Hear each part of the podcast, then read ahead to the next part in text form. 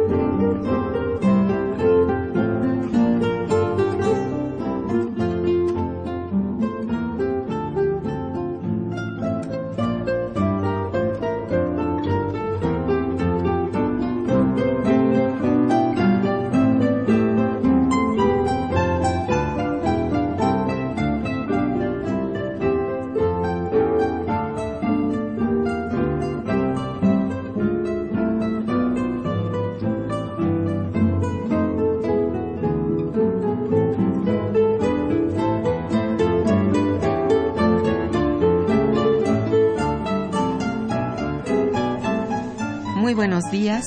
Bienvenidos a Momento Económico, coproducción del Instituto de Investigaciones Económicas y Radio Universidad. Les saluda Irma Manrique, eh, investigadora del Instituto de Investigaciones Económicas, hoy jueves 19 de junio de 2014. El tema de hoy, el dominio del, hambre. Y para ello contamos con la valiosa presencia de la doctora Blanca Aurora Rubio Vega. Bienvenida, Blanca, a este programa.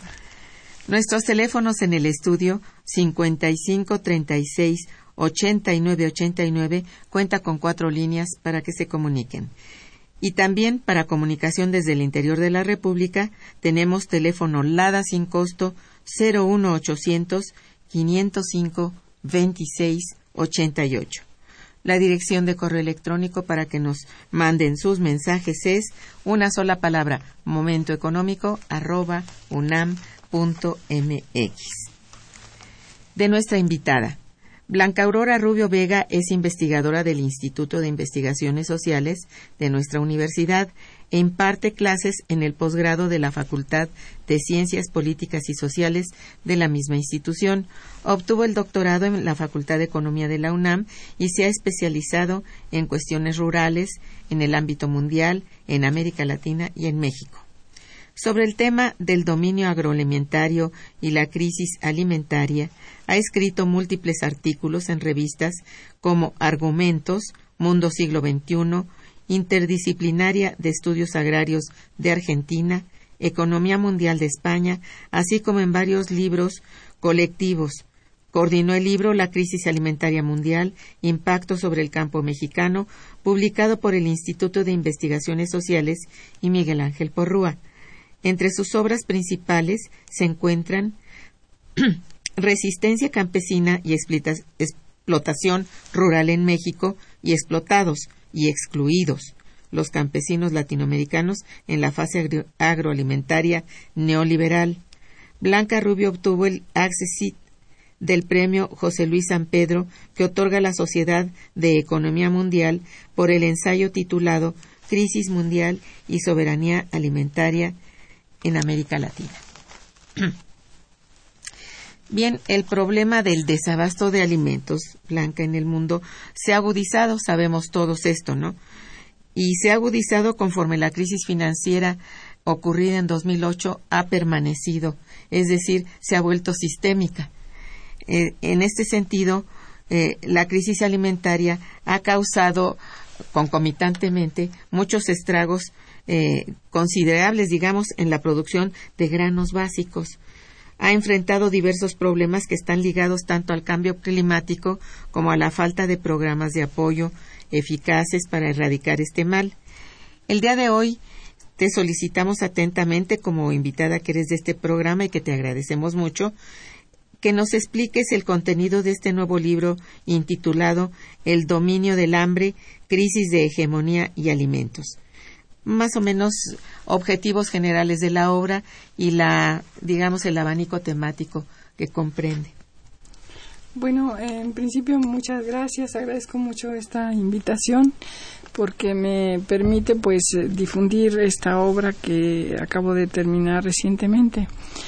Bueno, el objetivo es analizar el dominio agroalimentario que ha impulsado Estados Unidos eh, en el ámbito mundial eh, desde una visión histórico-estructural, porque consideramos que para entender lo que está pasando actualmente es muy importante saber la historia. Entonces partimos de la posguerra para ver ahí cómo surge este dominio agroalimentario y después eh, continuamos con la crisis de los años 70 en la etapa neoliberal y la fase actual de crisis o de transición por la que estamos atravesando. Porque consideramos, bueno, el objetivo central es eh, cómo este dominio agroalimentario ha troquelado nuestras agriculturas, por qué somos un país dependiente alimentariamente, por qué el 72% de los países se volvieron dependientes de alimentos a partir del neoliberalismo. Esto eh, nos llevó a considerar que tiene una causa más estructural y que tiene que ver con estrategias impulsadas por los países desarrollados, pero particularmente por Estados Unidos, y donde los alimentos han jugado un papel muy importante en sus estrategias de dominio, pero particularmente a partir de que este dominio empieza a declinar. Lo que encontramos es que cuando Estados Unidos empieza a enfrentar una eh, crisis de hegemonía, entonces se fortalece su dominio alimentario al, revés de lo que pasa en el ámbito productivo industrial, en el ámbito alimentario Estados Unidos fortalece esto como un arma de lucha para enfrentar a sus rivales y para dominar al mundo. Eso es muy verdad. Bueno, una primera impresión que, que se tiene al leer tu, tu obra, que por cierto te felicitamos, es un excelente, eh, un excelente desarrollo del, del problema, es que el dominio del hambre siempre lo ha tenido Estados Unidos de, Norteamérica y sobre todo durante el periodo esto de la Segunda Guerra. Entonces, háblanos un poco respecto a esta eh, este cambio que tú también acabas de expresar, ese esa, esa pérdida de, hegemonía. Bueno, durante la posguerra Estados Unidos eh, pues es el país, la gran potencia mundial que sale ganadora de la guerra y que por tanto va a impulsar un crecimiento, una expansión, un dominio y un consenso mundial, porque hay que recordar que Estados Unidos emerge de la Segunda Guerra Mundial como el bueno, ¿no? El que había ganado la guerra, el que había erradicado el fascismo, etcétera y, eh, pero sin embargo, allí emerge su, su dominio agroalimentario porque Estados Unidos tiene una particularidad que es que tiene las mejores planicies, las mejores tierras fértiles en relación a otros países desarrollados. Y eso le lleva, además de tener una enorme productividad del trabajo por la tecnología que, que desarrolla, a tener excedentes. Entonces, desde antes de la Segunda Guerra Mundial, se conforma una situación muy, muy particular. Eh, los eh, grandes empresarios y las corporaciones producen alimentos que eh, son sobrantes por encima de las necesidades del país y luego exigen que los gobiernos les ayuden a colocar esos excedentes en el ámbito mundial. Pero como esos excedentes lo que hacen es pues bajar el precio porque hay muchos muchos alimentos para llevar a otros países, pero ellos no quieren que baje el precio porque entonces pierden. Entonces se tiene que hacer una presión muy fuerte para que los gobiernos, además de que logren colocar esos excedentes, hagan que no caiga el precio para que estas corporaciones y grandes empresarios tengan grandes ganancias. Entonces, a partir de la posguerra, Estados Unidos va a intentar colocar sus excedentes en otros países. ¿Ah, Pero en la posguerra no era fácil porque cada país tenía cerradas las fronteras a la importación de alimentos. Y además Estados Unidos lo que vendía era trigo y, por ejemplo, todos nuestros países latinoamericanos no eran grandes consumidores de trigo. Entonces va a impulsar una serie de estrategias. Eh, que le llamó ayuda alimentaria para colocar sus excedentes de trigo en otros países. ¿Cómo le va a hacer? Pues va a tratar de abrir las fronteras, a impulsar precios dumping, o sea, precios por debajo del costo para que los países eh, se vean atraídos a, comprar este trigo abaratado. Y eso va a generar que se vayan, digamos, eh, devastando las agriculturas internas en la producción de trigo y además va a utilizar esta famosa ayuda alimentaria o alimentos por la paz que después se llamó para eh, enfrentar a la Unión Soviética que era su rival en ese momento. Entonces, eh, va a utilizar los alimentos, supuestamente eran para ayudar a países que, que pasaran por hambrunas o que tuvieran problemas climatológicos, pero realmente va a ser un arma estratégica para enfrentar a la URSS, para alinear a un conjunto de países en la Guerra Fría a su favor y también para intervenir directamente donde había problemas. O sea, va a, como, desde ahí va a ubicar cuáles son los países amigos, a quienes sí les va a dar ayuda alimentaria, cuáles son los países países que no son amigos y eh, va a utilizar entonces desde ahí surge realmente esto que se conoció además después como el food power este este poder alimenticio como arma de lucha arma política. Por supuesto. Y esto siempre ha sido así ¿eh? realmente. Bueno pero cuándo y cómo se desata la primera crisis alimentaria bueno, mira, una de las cosas que a mí me, me, ayudó mucho, me sorprendió, es encontrar esta otra crisis alimentaria, un antecedente de la crisis alimentaria actual en los años 70 porque en general se sabe poco de esta crisis. Y bueno, lo que ocurrió es muy parecido a lo que está ocurriendo actualmente. Eh, se incrementa el precio del petróleo en, los primeros años de los 70 eh, y, este aumento del precio del petróleo impacta el aumento del precio de los alimentos, como siempre, porque para producir alimentos tienes que usar combustible y fertilizante. Entonces hay un maridaje entre el precio del petróleo y el precio de los alimentos. Entonces, a, esto coadyuva también que la Unión Soviética entra como gran comprador de alimentos, sobre todo de trigo, en estos años 70. Y eso hace aumentar todavía más el precio de los, de los granos. Se llegó a pensar en esa época que, eh, porque las reservas mundiales ya estaban para nada más para un mes, que iba a llegar a haber hambrunas y problemas eh, de este tipo, la FAO citó a una reunión de todos los países, hay una emergencia y este entonces, eh, eso genera un, factor de incertidumbre mundial en donde van a aprovecharse los sectores financieros para empezar a especular con los alimentos. Y realmente al final se vio que no es que hubiera falta de alimentos, finalmente nunca faltaron, pero sin embargo esta incertidumbre generó este aumento de precios, la financiarización y especulación, y eso sí llevó a que hubiera hambrunas y a que hubiera empobrecimiento, falta de alimentos entre la población mundial.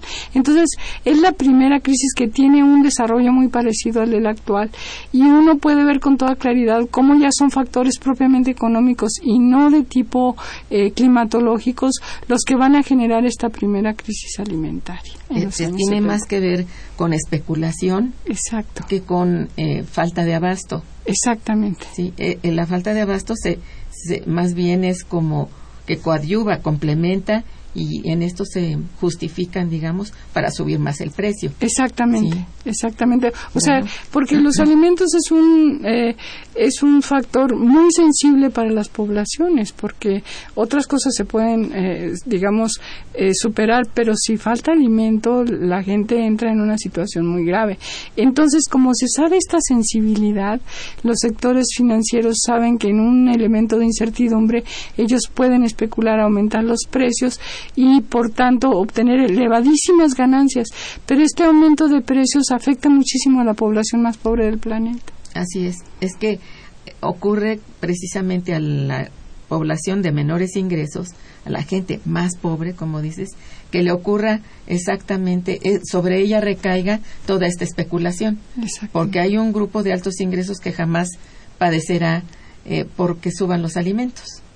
No es la parte más importante de sus ingresos, pero para la gente de menores ingresos, la más este, desprotegida en general, hasta sin, sin empleo, bueno, ahí le va a repercutir con más violencia, digamos, ¿no? ¿Cuál ha sido en este sentido este tu, tu idea de, de enfocar precisamente la, la crisis alimentaria actual? O sea, ¿cómo la, la empiezas a enfocar?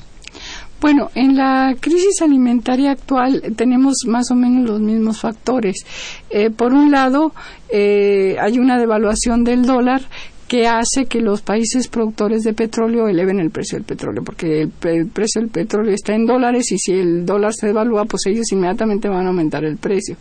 Y allí eh, esto se va a fortalecer todavía más cuando viene la Segunda Guerra de Irak, que Estados Unidos va a perder y por tanto esto estimula para un aumento mayor del precio del petróleo. Esto ocurre más o menos alrededor del 2003. Pero de nueva cuenta, los sectores financieros, al ver que hay problemas con el petróleo, porque Estados Unidos, digamos, pierde parte de sus reservas, pero también eh, su zona de influencia también tiene menos reservas. Entonces, esa incertidumbre hace que se financiarice el, petróleo y empieza a haber precios especulativos del petróleo. este aumento de los precios del petróleo impacta el precio de los alimentos pero sin embargo ya habían venido aumentando desde 2003 pero lo que da la puntilla es que en el 2007 que viene la crisis inmobiliaria los eh, fondos especulativos abandonan este como quien dice abandonan el barco como las ratas cuando se está hundiendo y entonces se vienen a los alimentos y empiezan a especular con los alimentos. Y eso genera en el 2008 un aumento muy fuerte del precio de los alimentos, que como nosotros planteamos, no es que hubiera desabasto, como no es ni siquiera como muchos autores plantean que el precio de los alimentos subió porque ahora se está usando para agrocombustibles y no para alimentos y que por eso aumentó el precio de los alimentos. Nosotros ponemos el acento en la cuestión financiera porque como dice un autor, el primer eh, grano que sube de precio fue el arroz en el 2008 y el arroz no se usa para agrocombustibles. Entonces, ¿qué quiere decir? Que allí lo que ocurrió fundamentalmente fueron una serie de problemas climatológicos que hicieron que algunos países restringieran las exportaciones.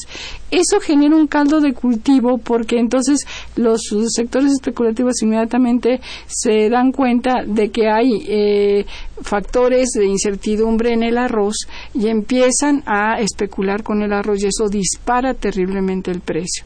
Y a partir de que aumenta el precio de un cultivo empiezan a aumentar de los Se inicia la primera crisis alimentaria que igual que en los años 70 no tiene que ver con desabasto es más, en el 2008 es uno de los años en donde las reservas de arroz eran más altas en el ámbito mundial. Entonces, no hay ninguna justificación económica o de la competencia o del mercado para que subiera el precio del arroz. No es de producción. No es de producción todo es un juego especulativo. Hay un factor de incertidumbre que hace darse cuenta de que es el momento para invertir ahí fondos especulativos. Eso aumenta el precio, eso genera más aumento de precio y así se va la escalada hasta que llega un momento en donde está la emergencia mundial. Los países restringen sus exportaciones. Fíjate, por ejemplo, Estados Unidos no te permitía en el 2008 comprar más que dos bolsas de arroz en Walmart. Entonces, cuando la gente empieza empieza a oír que tú no puedes comprar más que dos bolsas, es el pánico. Es el pánico. Entonces vas al otro día y compras otras dos bolsas y vas y compras. Y entonces eso va generando toda una escalada, escasez y, se, hace el círculo vicioso cuando en realidad no había un problema de desabasto. Exactamente. Vamos a hacer un breve corte musical y regresamos. Quédense con nosotros. Está escuchando Momento Económico.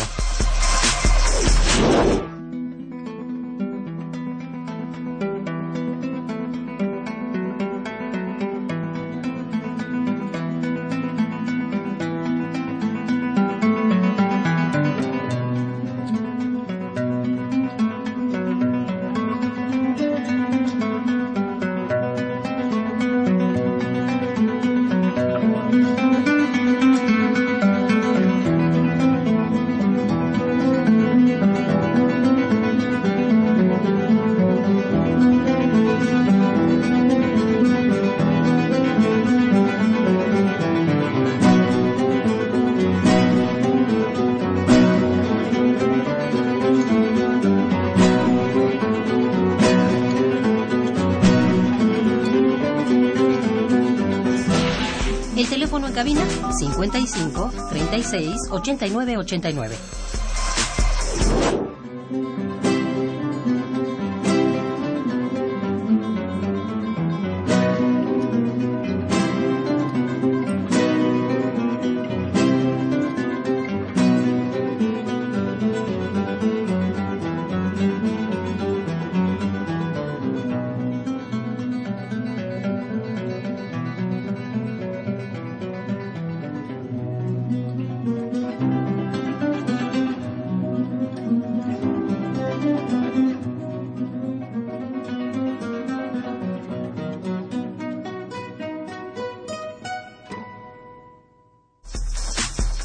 Continuamos en Momento Económico.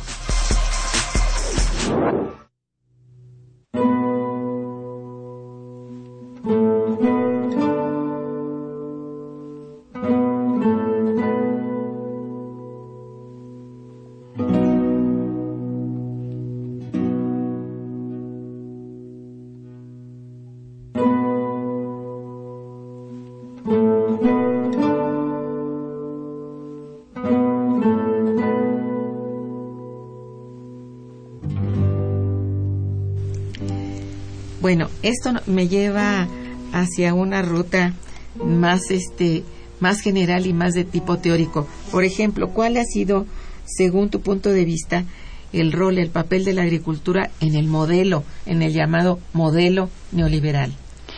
Bueno, eh, durante la etapa neoliberal, porque tenemos que distinguir que aunque ahorita el neoliberalismo es dominante, ya es decadente. Entonces, de 1980 hasta el 2003 precisamente, en la etapa neoliberal del 2003 para acá tenemos la fase de transición con la crisis capitalista y todo lo demás de los, de los, en los años 80 y 90 la agricultura tuvo un papel muy importante porque eh, la forma de dominio que impulsó Estados Unidos fue a través de lo que llamamos la desvalorización de las materias primas. ¿En qué consistía esto? En esta necesidad de colocar sus excedentes en otros países, Estados Unidos impulsó una estrategia que consistía en pagar internamente a sus propios productores precios por debajo del costo eh, un 20% por debajo del costo del, del, del, maíz y un 40% por debajo del costo del trigo. Entonces, uno dirá, bueno, pero si a alguien le pagan por debajo del costo, pues no puede volver a iniciar el proceso productivo. Pero Estados Unidos les daba unos elevados subsidios. Estos subsidios los pagan los contribuyentes con los impuestos. Por eso en Estados Unidos los ciudadanos tienen impuestos tan elevados y siempre que viene un nuevo candidato promete que va a bajar los impuestos cosas así, porque eh, esta agricultura tan cara, ¿cómo puede Estados Unidos produce caro y vende barato? Entonces, eh, les paga a sus productores precios por debajo del costo, pero les da elevados subsidios para compensarlos.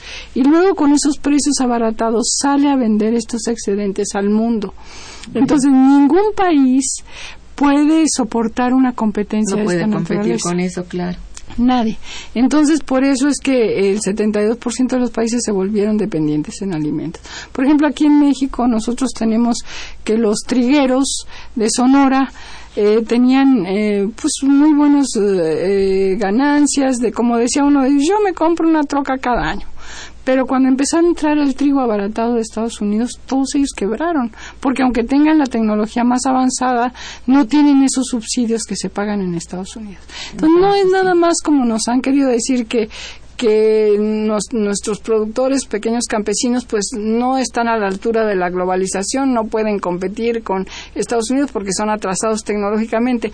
No es un problema técnico, es un problema de una estrategia de dominio que impulsa a Estados Unidos primero para vencer a sus rivales de esa época que eran eh, Europa y, y Japón y también para controlar y dominar el mercado mundial. Y sí lo logró.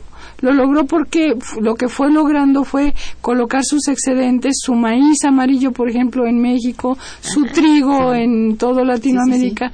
Todos estos colocando esta producción desvalorizada, digamos, Estados Unidos desvalorizó la producción mundial de alimentos. Entonces, eh, ¿qué papel jugaba la agricultura? que es la pregunta, jugaba el papel de abaratar los costos de las materias primas a nivel mundial.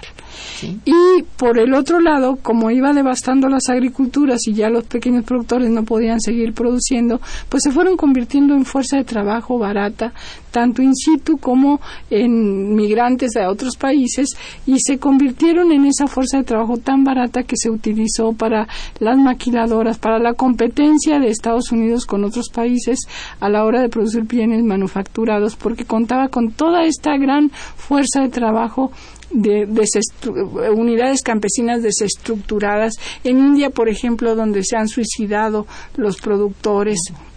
O sea que esta estrategia de dominio agroalimentario ha generado una tragedia mundial. Definitivamente. Definitivamente, como en la eh, reunión esta que se dio en Cancún de la OMC, donde un coreano se suicidó aquí en México y, se suicidó porque lo que él quería transmitir y quería plantear es que eh, los pequeños productores en todo el mundo fueron eh, devastados, desestructurados. No hay una manera digna, digamos, de seguir siendo productor rural. Sí, desalienta por completo al productor, mm, bueno, al que está directamente con la tierra, no al que comercializa ni, ni especula, porque esto, las fases que lleva, digamos, realmente el, el grano, no es directamente del productor al consumo, pasa por una línea de distribución que es feroz, ¿verdad? En donde cuando llega al consumidor ya aumentó muchísimo el precio y queda al alcance nada más de aquellos que tienen el poder adquisitivo para para este comprar ¿eh? exactamente entonces es un, un cómo te diré un círculo malo malvado cruel digamos entre la producción y el consumo pero si a eso le, le sumamos toda la especulación que hay detrás bueno se vuelve casi inalcanzable Claro, porque hay un dominio alimentario donde las grandes corporaciones transnacionales salen ganando de este negocio. Esto que uno puede decir, ¿cómo va a ser negocio que produzca caro y venda barato? Sí, pero las grandes transnacionales aprovechan esto. Efectivamente. Y están desde, el, desde la cadena este, de producción hasta la de distribución. Y es ahí donde ganan más todavía. Exactamente. Bien, hay una pregunta de una persona eh, radio escucha la señora Pérez, quien te felicita por tu libro y por tu este, facilidad para explicar el problema. Y al programa también, muchas gracias. Dice, los germinados pueden ser una estrategia para, para poder alimentarnos y de esta manera los productores que elevan los precios de los productos se verán presionados a bajarlos en un momento. No sé. Bueno, sí, en términos alimentarios los germinados son muy nutritivos y efectivamente pueden ser una alternativa, pero eh, se requiere una producción muy grande, es como también los productos orgánicos, otros tipos de productos alternativos. Es cara su producción. Es cara su producción. Sí, permiten a ciertos grupos de campesinos solucionar el problema o como el comercio justo, pero son, digamos, en nichos reservados, pero no se alcanza a generar todavía una alternativa que permita que, por ejemplo, todos nuestros campesinos productores de maíz puedan producir rentablemente con un precio que les permita volver a producir y que puedan vivir de eso. Eso es lo que todavía no se ha logrado. Ciertamente.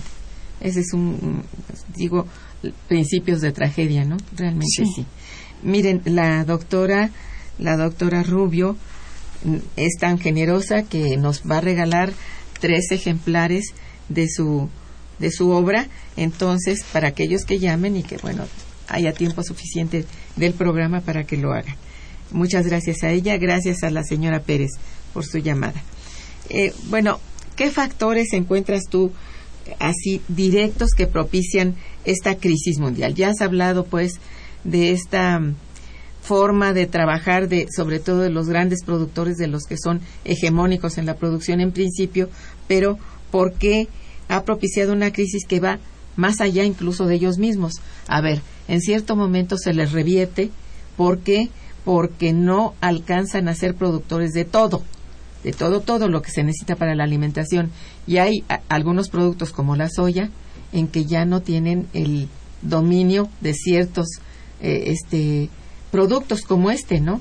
No sé si ellos producen de todo, todo, pero la cosa es que en un momento dado ellos han tenido un traspié en, en el, la producción alimentaria y han sido más bien India, Brasil, los llamados BRICS y China quienes tienen en la mano realmente la producción más fuerte de los alimentos, sobre todo agrícolas, pues. Bueno, en realidad eh, Estados Unidos sigue siendo el principal exportador mundial de granos. Toda, aunque ha ido bajando su participación, todavía no existe ningún país que por sí solo eh, compita con Estados Unidos, pero ha bajado su participación. Efectivamente, han surgido competidores, por ejemplo, Brasil, Argentina, Uruguay y Paraguay eh, le han quitado, el, eh, Estados Unidos era el principal exportador de soya y ahora estos países eh, ah, tienen una participación muy importante, porque el mercado principal de soya es China y, e India. Y entonces ahora estos países eh, del cono sur exportan soya para, para China, lo cual efectivamente le ha quitado a Estados Unidos esa fuerza que tenía como parte del mercado. Él ya no es el único comprador, él ya no es el único productor y están estos países que, eh, digamos, no están alineados a Estados Unidos. Y sin embargo, Estados Unidos ha usado eh, los alimentos, como él tiene todavía mucho poder. Estados Unidos ha usado dos armas fundamentales para recuperar la hegemonía perdida. Porque Estados Unidos empezó a perder su hegemonía mundial en los años 70 cuando cayó la productividad del trabajo, la productividad industrial. Eh, digamos, eh, Japón, Alemania le empezaron a llevar ventaja. ¿Y cómo hizo para, digamos, enfrentar esta pérdida? Eh, se fortaleció en el sector financiero y empezó a dominar de manera financiera al mundo. Entonces, eh, actualmente Estados Unidos está usando los alimentos para golpear a sus rivales, a, a China, a India, porque ellos son importados. Cuando aumentan los precios de los alimentos a esos niveles, pues ellos están gastando más dinero para importarlos. Eh, se ve, por ejemplo, que también China tiene un, no, no se quedan de manos amarradas, porque estos países han impulsado también una serie de estrategias, por ejemplo, ellos están comprando tierra en Uruguay, en tierras buenas, en Uruguay, en Argentina, en Brasil, para sembrar sus propios alimentos y ya no tenerlos que estar comprando de Estados Unidos.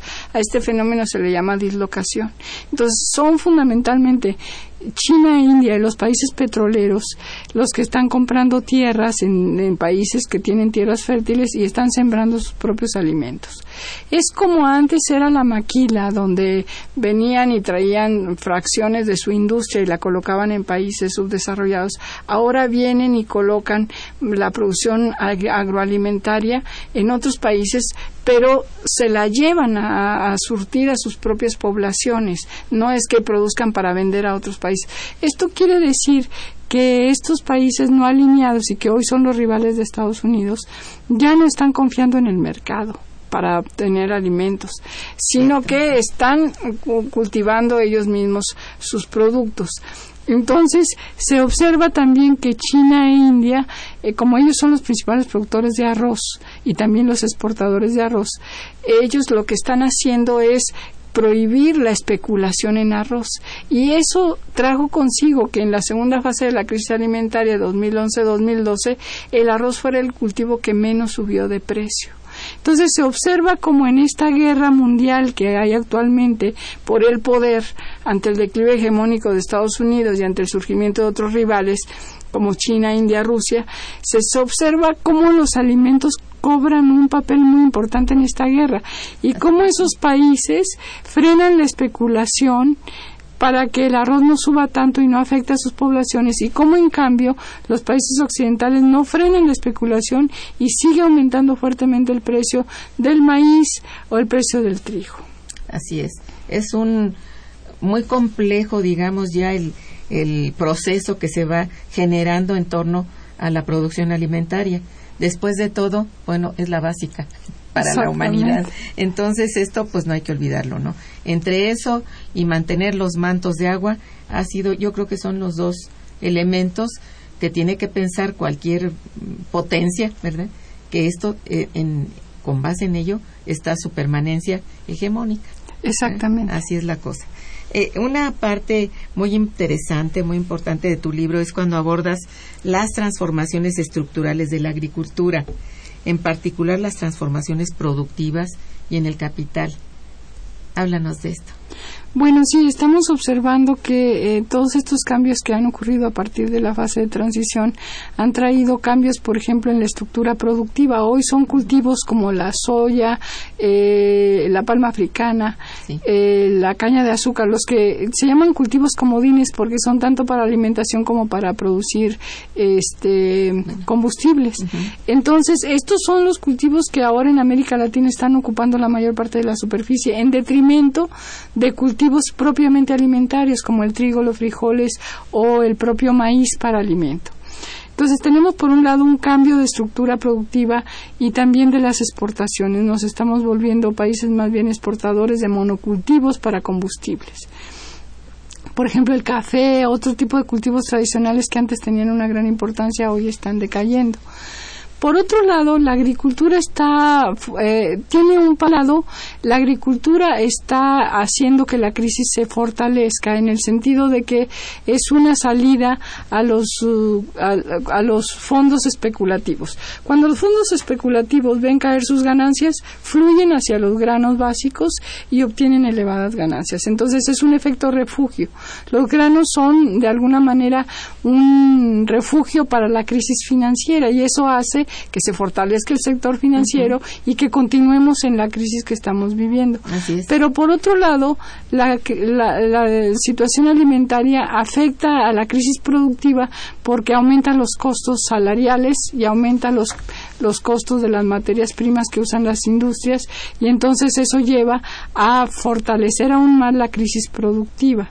Entonces tenemos que la agricultura por otro lado, genera un sector rentable para sectores tanto especulativos como productivos que vienen a invertir en tierras y a sembrar agrocombustibles. Entonces, ese capital que está viendo caer sus ganancias en los países desarrollados encuentra dónde invertir rentablemente ¿Por qué? Porque obtiene la renta de la tierra, porque siembra agrocombustibles, porque compra tierras para especular. Ahora se está llevando a cabo esto de los fondos de pensiones, invierten en tierras en Argentina, en Uruguay, en Brasil, para especular porque saben que el precio está subiendo y con eso obtener elevadas ganancias. Entonces, al mismo tiempo, la agricultura es una salida a la crisis capitalista y a la caída de la ganancia al generar rentables.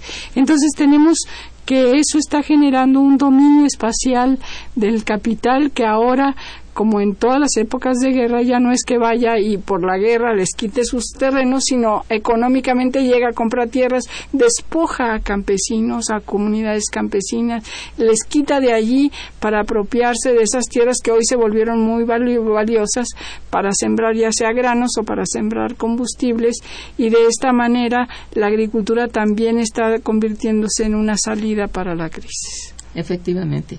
Ahora que se ha entrado en una especie de caracol malvado el, la crisis, es decir, la resolución de la crisis, eh, sobre todo con base en el endeudamiento, Europa está que no encuentra la salida. Digo, en el, eh, este, se vio envuelta, pues, que no ha podido resolver. Y esta lleva a un empobrecimiento general, a una, una serie de, una cadena de problemas en que la crisis es económica, es completa no es solamente de los alimentos o de los energéticos, están íntimamente relacionadas y se van alimentando y se van volviendo más poderoso, es decir, el término de crisis se vuelve más poderoso porque es más difícil resolver. ¿eh? Este creo que es un super problema, pero en donde envuelve a la agricultura y que la agricultura pudiera de alguna manera ser un bastión para los países menos desarrollados para poder salir de sus propias crisis, en que los tiene inmensos la deuda externa y todo esto, no pueden hacerlo. La, el sector mundialmente se encuentra de alguna manera afectado, por lo que yo entiendo también, en, este, se encuentra afectado por la crisis este, alimentaria, ¿verdad? Entonces, se ven obligados a tomar estrategias, a seguir estrategias para sobrevivir, estrategias que no convienen incluso no le convienen a los dueños de la tierra, porque va generando una serie de problemas entre climáticos, de eh, vamos de fertilizantes que, que, están haciendo más daño que bien.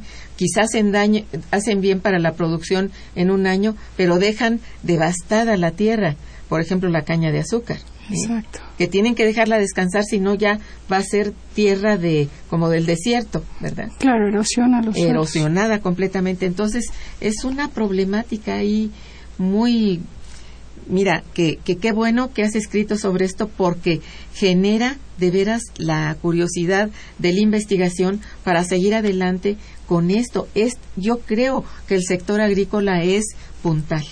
Exacto. Pero para salir de la crisis, no para hundirnos más, parece que está al revés la cosa, ¿no? Pero yo creo que es con un buen entendimiento en qué debe ser la política agrícola, la política, vamos, también de tenencia de la tierra, etcétera, bueno, se puede salir adelante, porque esto de la tenencia de la tierra se ha vuelto otro otro problemón. Entre la digamos la concesión que se da muchas veces a las a los mineros. Bueno, acaban con el cuadro en, en regiones enteras. Y zonas que estaban dedicadas a la agricultura y que la gente vivía de la agricultura tiene que ser abandonada porque sencillamente los mineros se, se apropian del agua, la poca agua que tengan o la mucha, no sé, el agua es para la mina. Y si es mina de metal precioso, por ejemplo, pues requiere todo el agua de la zona. Y la gente se queda abanicando porque se queda sin su patrimonio que es su tierra y si tiene la tierra no tiene ni cómo sembrarle, ¿eh? porque no hay agua. O bien está contaminada o bien esto que digo, no tiene el agua. Entonces es, eh, se, ha, se ha vuelto muy complejo en la medida en que los propios gobiernos, los estados mismos, no tienen como que en la mano la, la llave para resolver. Sí la tienen, pero no se deciden, porque están sobre ellos los intereses de los grandes capitales y sobre todo transnacionales. Entonces se ven en cierto modo impedidos, digo en cierto modo porque con yo creo que con con teniendo la decisión política de hacerlo se puede, se puede salir. Y se puede salir internamente, al interior de cada país, ¿no? Esto se tiene que hacer si se quiere sobrevivir, yo creo, ¿no? No sé, claro. ¿tú qué opinas de esto, no? Bueno, sí, yo creo que precisamente es muy importante conocer todo esto que está pasando y la estrategia de dominio para saber que es muy necesario que los países tomen cartas en el asunto. Por ejemplo, en el caso de México, en el caso de América Latina, es muy importante que ante una etapa de precios tan elevados y donde es un, eh, si sabemos que hay un mecanismo que va a hacer que estén subiendo recurrentemente los precios, pues que los gobiernos impulsen su producción interna que impulsen, que alienten la producción nativa de alimentos básicos para que no estén sujetos a todo este rejuego de la guerra mundial alimentaria y que por tanto cada país pueda abastecerse de sus alimentos Uh, impulsando la producción campesina, impulsando eh, capacitación, proyectos integrales productivos, impulsando sobre todo precios redituables, porque lo que ha venido hasta ahora son precios muy bajos, controlando el dominio que tienen las grandes transnacionales para que no impongan precios bajos, para que no intervengan en la comercialización de una manera devastadora para los campesinos. Por supuesto. Entonces, eh, países que prevean esta situación son los que se van a colocar mejor en, el en la salida de la crisis. Los países por ejemplo, los países del cono sur que hoy están ubicados como el eje del mal para Estados Unidos, como son Bolivia, Ecuador, Venezuela. Eh, estos países están fortaleciendo sus producciones internas porque no les conviene estar importando de Estados Unidos y tener flanco abierto. Qué acierto, ¿eh? Sí, entonces ellos están fortaleciendo sus agriculturas. Sí. Y, me parece que esto es lo que nos debe enseñar este conocimiento de estas estrategias de dominio, que los países deben impulsar sus agriculturas y deben de fortalecerlas. Fíjate, por ejemplo, hay una cosa muy interesante. A, raíz de que viene la crisis alimentaria y que surgieron muchas eh, movilizaciones en los países árabes, estas movilizaciones que hubo en Túnez, en todos estos países, eh, se prendió la alerta mundial y se dijo, no, el hambre y la crisis alimentaria van a generar desestabilización. Por tanto, hasta el Banco Mundial y el Fondo Monetario la FAO dijeron hay que impulsar la producción nacional interna. A esto le llama, este año 2014 la ONU le llamó el año de la agricultura familiar. O sea que se están oyendo ahora voces que antes no decían nada de esto, antes decían que los países debían importar los alimentos baratos de Estados Unidos. Ahora no, ahora están diciendo soberanía alimentaria, que los países se dediquen a producir su propia alimentación para que no nos metan ruido, ¿verdad? Para que no haya desestabilización. Pero a pesar de que viene toda esta propuesta mundial eh, de los organismos multilaterales, las, las corporaciones transnacionales no dejan que efectivamente se impulse la producción nacional, porque siguen pagando precios muy bajos a los productores, siguen controlando el mercado. Y entonces se ve que hay como ya no es tan fácil volver a que los países como en la posguerra vuelvan a ser los productores de sus propios alimentos si no se controla toda la cuestión corporativa. Es cierto. Bueno, sí. Bueno, ¿y tú qué piensas acerca de la estrategia llamada Cruzada contra el Hambre del actual gobierno? Bueno, esta es una estrategia, eh, digamos, que surge en un momento electoral. Eh, con eh, los análisis que se han hecho, identificaron muchas de las zonas que estaban privilegiadas para la cruzada como zonas donde iba a haber elecciones y, eh, digamos, no tiene un sustento. Está ubicada dentro de las políticas asistencialistas, eh, pero no está ubicada dentro de las políticas de impulsar la producción y de alentar la producción. Exactamente. Exacto. Entonces, no, se sale de este ámbito asistencialista. Esta política, digamos, de con un énfasis muy fuerte en lo social, no está resultando realmente eh, favorecedora.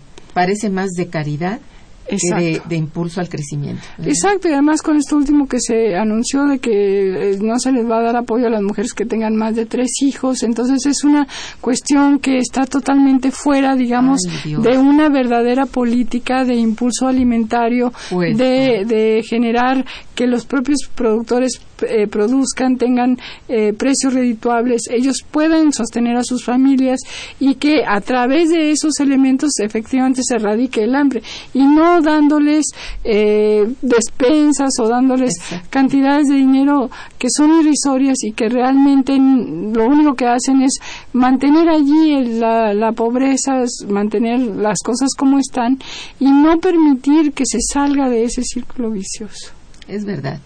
E, es que lo que se necesita, bueno, en este país por lo pronto es que haya empleo y que haya crecimiento económico. Exacto. La gente hasta lo dice, no queremos caridad, queremos empleo.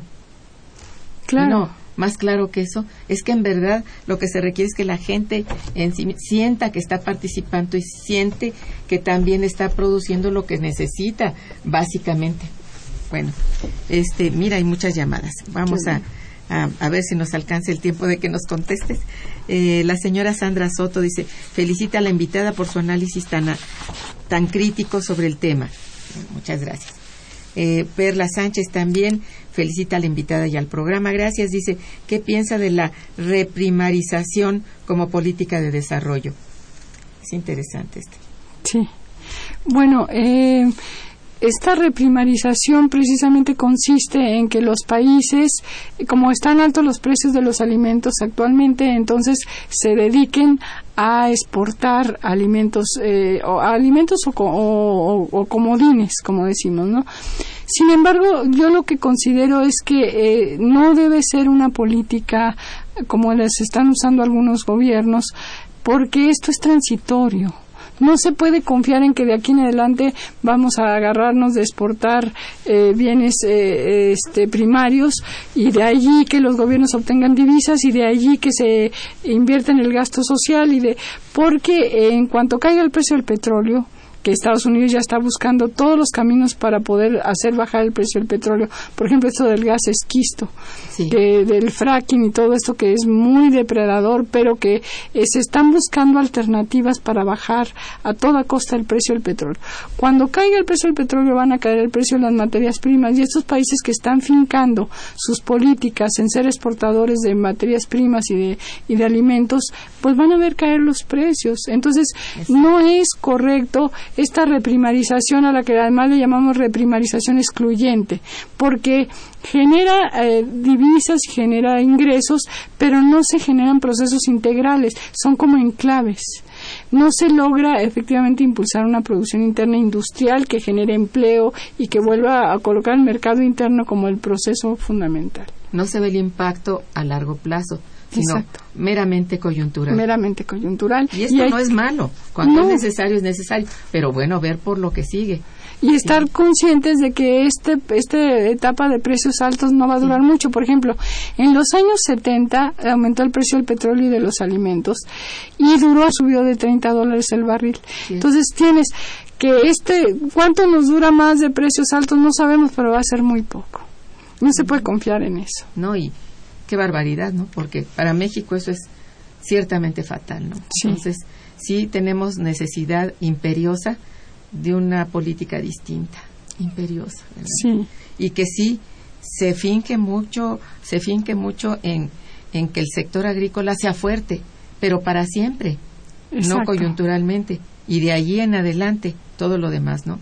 Sí, es cierto eso. Lo que dices es muy cierto. Israel Martínez también te felicita y felicita al programa. Dice, los alimentos transgénicos son una solución a la crisis alimentaria o un problema a futuro en cuestión de salud. Bueno, eh, nos han vendido la idea de que la crisis alimentaria se puede resolver con los alimentos transgénicos, pero esto no es así, porque los alimentos transgénicos no, en primer lugar, por ejemplo, en maíz, el maíz transgénico implica un, tiene un gen que mata al gusano cogollero esa plaga nosotros no la tenemos en México, así que ¿para qué impulsamos el maíz transgénico? Esa plaga está en Estados Unidos. Vamos a traerla. Vamos, ¿para qué se impulsa el maíz transgénico? Realmente no es a través de este tipo de tecnologías que se va a resolver la crisis. La crisis alimentaria se va a resolver cuando, como yo digo, se pueda controlar las empresas transnacionales, se pueda impulsar una producción integral, se pueda eh, este, redituar precios rentables a los productores y aumentar la producción nacional y, e impulsar la soberanía alimentaria. Eh, como decía yo, esto es básico, es lo, básico. Así pienso yo. Agustín Mondragón te felicita y felicita al programa. Dice, sobre el tema, vemos que en México desmantelaron el campo desde 1980 y en California el campo es un factor de movimiento y todos los agricultores forman asociaciones agrícolas para producir más y asumir los riesgos del clima extremoso.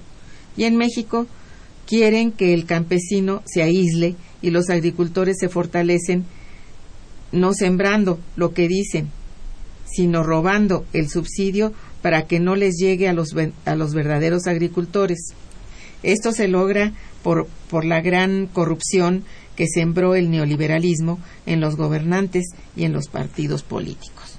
Pues sí, efectivamente, el problema en México es que los pocos subsidios que hay están muy concentrados eh, se vio en este estudio que hizo el Universal sobre el Procampo que estaban muy concentrados en exfuncionarios o hasta en, gente que ya estaba muerta o en, en, narco, en, este, gente dedicada al narcotráfico y efectivamente no llega, son pocos los subsidios y no llegan a los verdaderos productores. No llegan y además son muy pocos.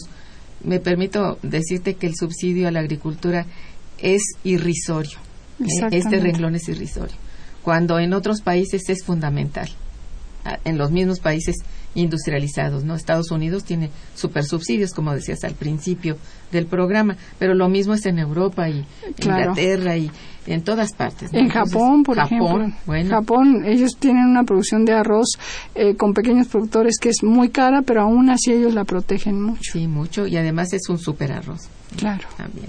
Bien, la señora Hilda de San Román, nuestra amiga, felicita a la invitada y al programa. Dice cuál es la editorial del libro pero ahorita se lo digo. La compra de tierra en otros países, dice, implica también nueva tecnología de cultivo que daña la salud humana y contamina el ambiente. Bueno, respecto a ello, Sí, efectivamente, esa compra de tierras para la siembra de soya que se hace en el cono sur eh, se hace con el glifosato, que es un eh, plaguicida y que es muy, muy tóxico y genera muchísimos problemas de salud a la población. Este, sí, es cierto.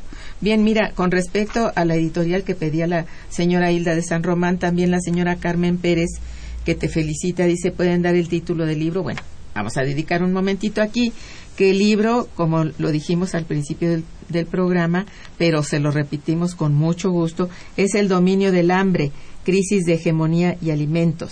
La autora es nuestra invitada de hoy, la, la doctora Blanca Aurora Rubio.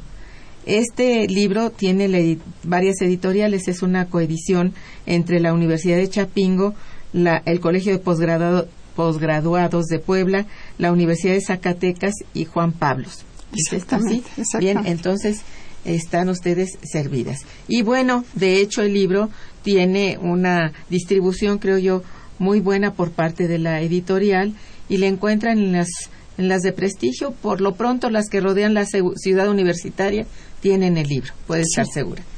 Bien, eh, la señora Angélica Tomillo felicita a la invitada y al programa. Dice, la crisis alimentaria es debido a las políticas actuales de abandonar la producción del campo. Bueno, sí, la, la, crisis alimentaria es un fenómeno mundial que, como decimos, tiene causas muy complejas que están vinculadas, como decíamos, con el dominio del capital financiero sobre el productivo pero eh, la cuestión también es cómo cada país se enfrenta a la crisis alimentaria internamente. Entonces, en el caso de México se han dado políticas coyunturales eh, que no, no han atacado de fondo la, una transformación productiva que nos permita ya no ser dependientes de alimentos, ya no comprar. Nosotros importamos el 98% de soya Importamos más del 50% de trigo y de arroz. Importamos cerca de un 30% de maíz. Somos un país dependiente. ¿Qué quiere decir eso? Que estamos, digamos, como un velerito este, eh, sujeto a los vendavales del comercio internacional, a ese aumento de precios, a esa especulación, y eso no puede seguirse sosteniendo. Efectivamente. Muy bien dicho. José Antonio Melo te felicita muchísimo. Dice que excelente el ah. programa contigo aquí. Felicita al programa, por supuesto, también. Bueno, por último, una pregunta. Eh, ¿Cuáles serían tus principales conclusiones que incluso los pueden encontrar en el libro, pero que tú nos hables un poquito porque desgraciadamente el tiempo ya se nos está terminando, pero tenemos tiempo suficiente para oír unas conclusiones sobre el tema? Bueno, eh, las conclusiones son en el sentido de que, digamos, todo el problema de, la alimentación, de la crisis alimentaria, de la devastación alimentaria en los países dependientes, eh, forma parte de una estrategia de dominio y de una estrategia de Estados Unidos para enfrentar el declive de su hegemonía.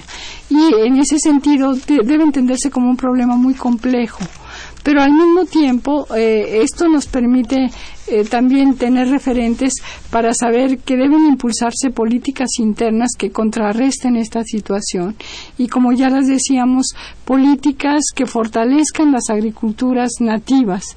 Esto que se dice, los países desarrollados tienen sus agriculturas muy fuertes y los países dependientes no le dan importancia. Entonces, es muy importante dar importancia a la agricultura, fortalecer la soberanía alimentaria, impulsar la producción eh, agrícola familiar y campesina. Y, como decía Irma, de tener una visión de largo plazo. Eh, saber que esto va a continuar porque la etapa de transición es prolongada y que por tanto vamos a estar recurrentemente viendo crisis alimentarias con alza de precios y especulación. Y que por tanto es muy importante que los países tomen cartas en el asunto y, e impulsen políticas de fortalecimiento de la agricultura y de la alimentación ciertamente. Pues eh, te agradezco muchísimo tu presencia en el programa con tu libro nuevo, con tu niño de papel, este y a nuestros radioescuchas eh, también su interés en el programa y su participación. La agradezco profundamente. Estuvo para este programa en los controles técnicos nuestra querida amiga Socorro Montes. En la producción y realización, bueno, Santiago Hernández y Araceli Martínez, como ya los conocen. En la coordinación y conducción, Irma Manrique, quien les decía muy buen día y mejor fin de semana. Gracias. Momento económico. Radio UNAM y el Instituto de Investigaciones Económicas presentó Momento económico.